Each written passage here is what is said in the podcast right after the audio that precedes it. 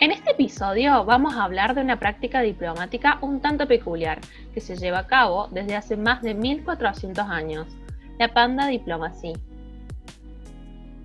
El panda es considerado un emblema de la nación china. Siendo que esta práctica lleva años, el término panda diplomacy fue usado recientemente en la Guerra Fría cuando China regaló pandas a gobiernos extranjeros con los que buscaba amistades estratégicas. El valor de los pandas en el juego diplomático es un producto de la interacción de sus rasgos fenotípicos y ecológicos, sus roles emblemáticos, los desafíos científicos y prácticos asociados con su conservación y política, tanto nacional y exterior de China. Caitlin Campbell Buckingham, Jonathan Neil William David y Paul Jepson plantean tres fases de la panda diplomacy. La diplomacia del panda tiene una larga historia desde la dinastía Tang hasta hoy en día. Sin embargo, la pandaplomacia moderna comienza a finales de la década del 50 como parte de la estrategia de política exterior de Mao Zedong, tratando de evitar los conflictos violentos e intentando iniciar relaciones amistosas. Reconociendo el valor diplomático de los pandas, China comenzó a regalarlos como parte de una alianza amistosa estratégica. Los primeros regalos fueron al presidente Khrushchev de la Unión Soviética, a Kim Il-sung de Corea del Norte y al presidente Nixon de los Estados Unidos. La rareza de los pandas en el exterior de China y el interés público en la posibilidad de criar estos pandas regalos en Moscú, en Washington DC y en Londres sirvió para mejorar aún más el papel simbólico del animal en las relaciones internacionales. La segunda fase se trata sobre el control estatal capitalista de los regalos préstamos. En esta fase, Deng Xiaoping está al poder y China se ve embarcada en un programa económico de reformas que condujeron al capitalismo dirigido por el Estado, caracterizado por una política de puertas abiertas a la inversión occidental y la creación de zonas económicas especiales adoptando principios capitalistas. Dichos principios fueron también para los pandas a partir de 1984. Los regalos pasaron a ser préstamos regalos, basado en un modelo de arrendamiento y transacciones financieras. El propósito de la Panda Diplomacy pasó de un énfasis en la geopolítica a un enfoque en los mercados se ofreció a los zoológicos de prestigio de naciones consideradas mercados importantes para los productos chinos la oportunidad de arrendar pandas por sumas de seis cifras, más un porcentaje de la venta del merchandising. Esta fase se inició en 1984, el mismo año en que la Unión Internacional para la Conservación de la Naturaleza incluyó al panda gigante como una especie en peligro de extinción.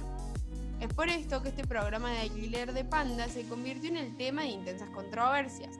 Además del bienestar animal, los conservacionistas se opusieron porque la Convención del Comercio Internacional de Especies Amenazadas legisla que, como una especie incluida en el apéndice 1, el comercio de pandas debe permitirse solo con fines científicos para mejorar la propagación y supervivencia de la especie. Entonces, para cumplir con estos últimos criterios, las autoridades chinas abandonaron los préstamos a corto plazo en 1991 a favor de este sistema propuesto por conservacionistas tanto chinos como occidentales y solo permitieron que a largo plazo se realicen préstamos para la cría de estos animales.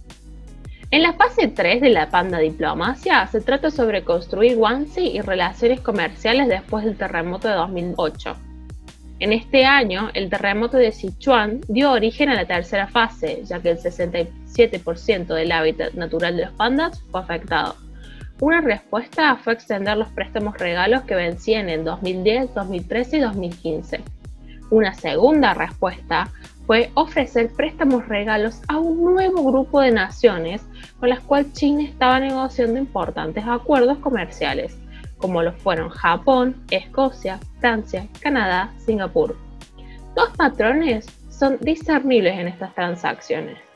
Primero, involucran a vecinos cercanos asiáticos que han firmado acuerdos de libre comercio con China desde el 2009. Y segundo, involucran a naciones que suministran a China recursos naturales y tecnologías avanzadas. En la opinión de los autores, estos préstamos regalos pueden entenderse como una expresión del Guangxi en los acuerdos comerciales bilaterales que involucran a China. Guangxi describe redes personalizadas de influencia y una relación profunda donde los miembros se mueven hacia un círculo interno caracterizado por la confianza, la reciprocidad, la lealtad y la longevidad. Desde una perspectiva china, compartir el cuidado de un animal tan preciado fortalece estos lazos. En resumen, los préstamos panda no son simplemente parte de un negocio mayor, más bien representan un sello de aprobación o panda de aprobación y la intención de una relación de trabajo largo y próspero. También hay que tener en cuenta un dato no menor. Los pandas son solo nativos del territorio chino, lo cual convierte a él mismo en la única fuente de pandas. Esto le garantiza al gigante asiático el control sobre la especie y por ende de la práctica diplomática, haciendo esta política más exótica y especial aún. Todos los contratos contienen sanciones monetarias en caso de que los pandas sean heridos o mueran bajo un error humano. Los préstamos de panda Wansi se ofrecen solo a ciudades cuyo zoológico cumple con una línea de base de capacidad técnica y recursos necesarios. A su vez, se espera que los zoológicos hagan todo lo posible para criar panda, pero China va a asumir la propiedad de cualquier descendencia producida. Este tipo de diplomacia no es solo una transacción comercial, sino que China la utiliza para incidir en las relaciones bilaterales que mantiene con el resto de los países. Tal fue el caso del préstamo regalo de pandas a Francia, que fue retrasado hasta que el G20 resolviera la crisis financiera en Europa. Es así como la Panda Diplomacy es una forma fascinante de hacer uso del recurso del soft power por parte del gobierno chino, ya que con el uso de la Panda Diplomacy se está haciendo uso del poder que corre de la lógica de los premios y castigos para pasar a utilizar otros elementos, en este caso culturales, para aumentar el atractivo del país e inducir a un resultado o conducta deseada en el otro, dentro de la arena de la política internacional. Caso, como instrumento diplomático para establecer vínculos o moverse estratégicamente en la escena internacional, responde a una lógica que, sin dudas, no contribuye con la crisis ambiental global, Estamos viviendo una alteración de los distintos flujos o ciclos naturales de la Tierra, donde cada uno genera consecuencias diferentes. Estas problemáticas alteran tanto las estructuras económicas como sociales y políticas, como así también la degradación de la naturaleza, la pérdida de la biodiversidad, la reducción en la calidad y la cantidad de servicios que nos brindan los ecosistemas, etc.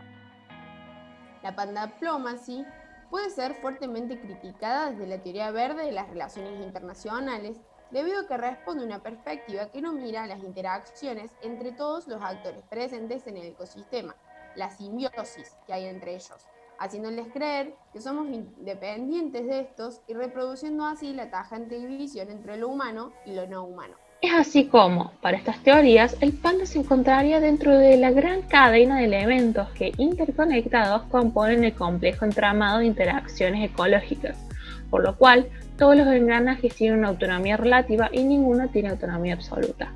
Y aquí se puede ver la cuestión ética que se encuentra presente y desde la que se critica este tipo de políticas como la China, porque siguiendo el razonamiento que veníamos planteando, ninguna especie es superior a otra cada uno tiene un valor intrínseco y queda, por lo tanto, injustificada la dominación de uno sobre otro. Es decir, nada justificaría la dominación humana sobre la esfera natural, en este caso los pandas que están siendo usados como un mero objeto de mercado. Entonces, aquí el problema se encuentra en cómo las estructuras globales legitiman prácticas de producción vinculadas al consumo, reproduciendo ciertas identidades y estructuras de consumo valores asignados al tener para el regocijo del hombre y que en este caso analizado como la construcción de sentido en torno a los pandas como objeto es producto de estas legitimaciones.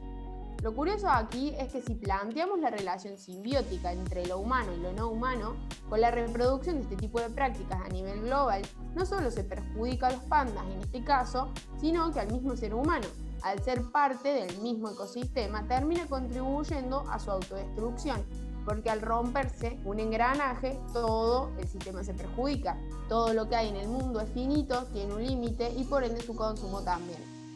La cuestión radica en poder ver que el problema va mucho más allá de la adopción de un comportamiento sustentable que ataque los resultados de este problema, como plantea la línea del desarrollo sostenible, al utilizar animales y más que todo uno que se encuentra en peligro de extinción, es una práctica insostenible. Sino que hay que reconocer que los modelos de producción actuales es donde se encuentra el nodo de la cuestión, porque son estos los que sobrepasan las capacidades del planeta para reconstruirse nuevamente. Es urgente trabajar en la línea del Objetivo de Desarrollo Sostenible número 15 para marcar el valor de los ecosistemas y la diversidad biológica en la planificación internacional, nacional y local desde una perspectiva verde, así como también los procesos de desarrollo y estrategias políticas por parte de naciones como el gobierno chino, como la de sus receptores, dando cuenta del impacto ambiental que estas políticas suscitan. Este fue el tercer episodio del podcast del siglo para ciudades globales. Seguinos en Instagram y Twitter como arroba sigloar. Gracias por escucharnos, nos vemos la próxima.